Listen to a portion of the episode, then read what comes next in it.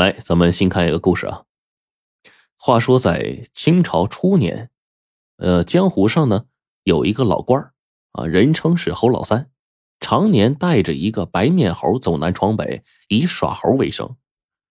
这年春天，侯老三就来到武夷山中的这个茶乡夏梅镇，也不知道是旅途劳顿还是怎么着，竟然晕倒在码头边了。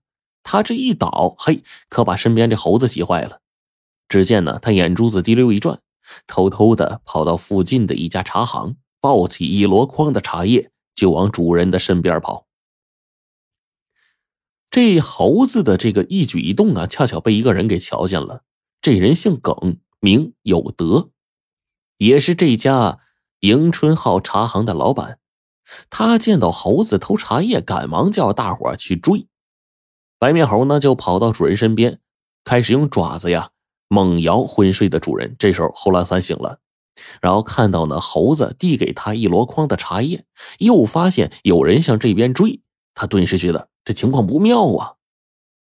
几个伙计呢追到侯老三身边，扑打着要抓这猴子。啊，这猴子倒也机灵，见有人要抓他，把竹筐往地上一扔，嗖的一下就窜到旁边大树上去了。侯老三连忙跪在地上啊，祈求着说：“各位爷，你们饶了他吧，他是个畜生，什么都不懂。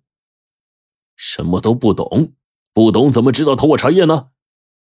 追上来的耿老板气急败坏的质问道，接着就说：“那畜生跑到树上去了，老子够不着，那就先教训教训你这个老不死的。”说完了，对着这个侯老三呢，就一阵拳打脚踢呀。住手！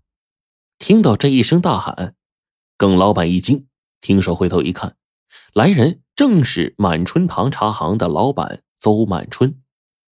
这邹家呀，在夏梅是数一数二的大户，经营着镇上最大的茶行。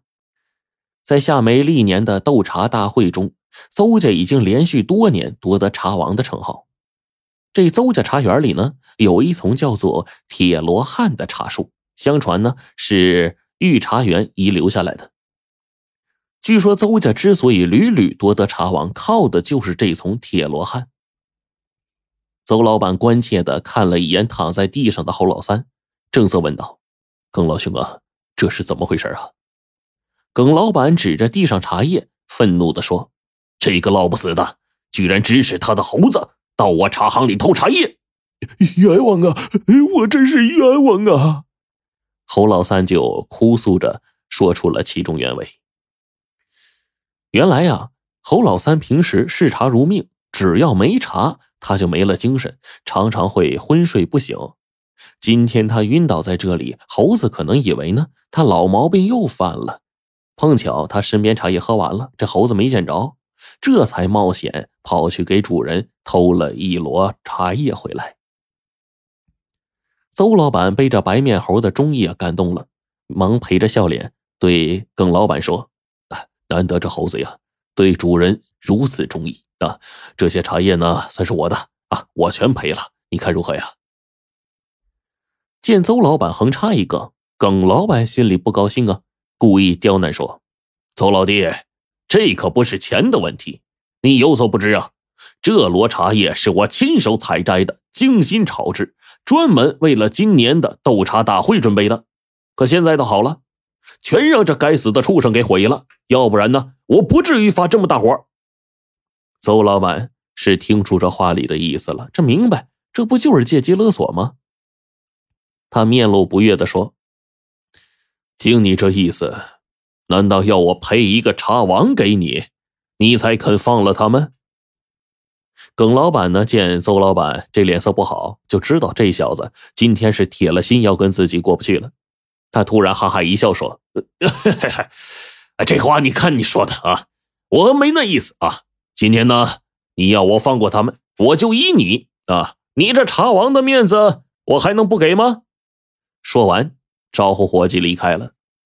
邹老板就赶忙上前搀扶侯三，摸出一锭银子，硬塞给侯三说。老伯呀，这些银子呀，你先拿着去买点药，把病看好。以后有什么困难，可以到满春堂茶行来找我。猴三感激涕零的接过银子，连连道谢，带着猴子就离开了。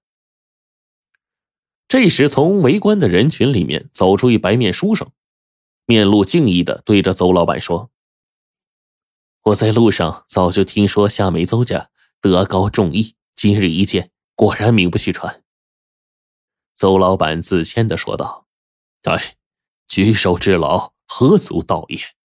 敢问这位兄弟怎么称呼？”小弟李光地，安溪人，乃北上赴京赶考的书生。书生微笑着抱拳一礼，这邹老板一听惊喜不已啊！哦，原来兄弟是名震闽南的安溪才子李光地。哎呦，久仰久仰啊！邹老板也是爱慕诗书之人，当即邀请李光地到家中代为上宾，两人是品茶论道，相谈甚欢，一连数日。这一天呢，正当邹老板准备为李光地摆宴饯行的时候。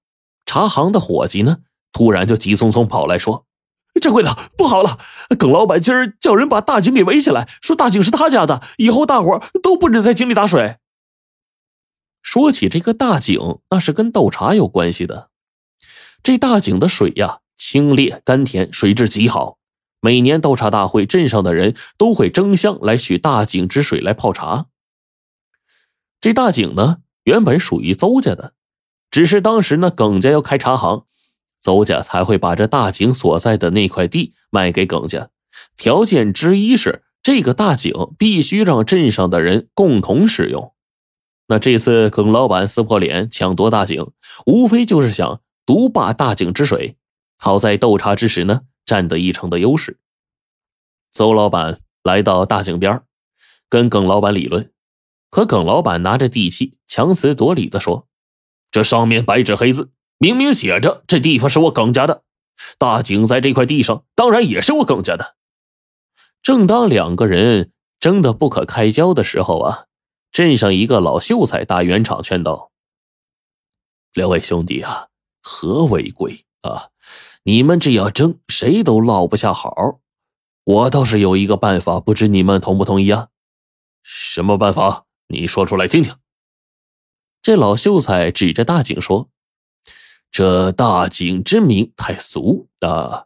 今儿啊，大家伙都在场，你们谁要是给这井起个好名字，这井就归谁啊！当然呢，这井名呢不能随便起啊，需在‘大井’二字范围内构思，增添笔画不得超过两笔，时间以一炷香为限。你们觉得如何呀？”听到这个办法。大家伙齐声说好，可是大家哪里知道啊？今天这出戏就是耿老板一手策划的，这老秀才早就被耿老板给买通了。老秀才搬来两张桌子，笔墨纸砚伺候，桌子上各放着一张写着“大景”二字的白纸，点上一炷香，郑重的宣布：比赛开始。